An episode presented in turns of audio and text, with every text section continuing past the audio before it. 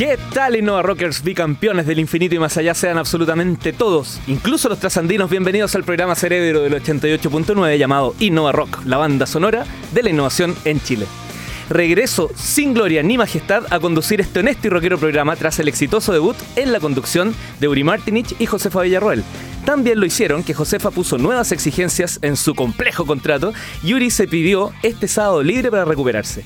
¿Quién lo va a reemplazar? Nuestro Cote Fernández, el periodista deportivo más innovador de la estratosfera. Bueno, eso lo dice él.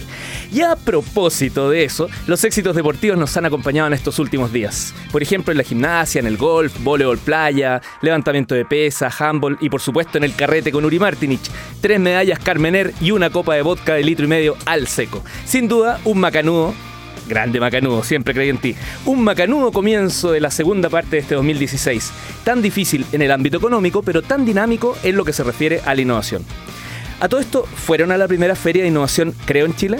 Junto a Josefa me tocó moderar 60 expositores presentes en la sala de las experiencias y les puedo asegurar una cosa.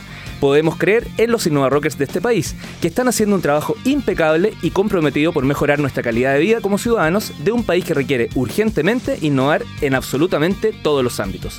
Por ejemplo, en la industria de la madera, en el ámbito de la manufactura y la construcción ¿En qué trabaja la innovación corporativa en esos ámbitos? Hoy en Innova Rock vamos a buscar respuestas a esas preguntas y a las que hará Josefa y Cote en una conversación rockera con el gerente de innovación de Maciza Lab, José Catalán.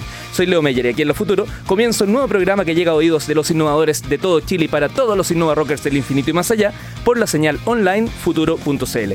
Hoy vamos a homenajear a Chile bicampeón de América con rock chileno, ese rock que le ganó al argentino. Y comenzamos con el himno que deben tener los trasandinos tras su segunda derrota con nuestros gladiadores, la radio de Bebés Paranoicos.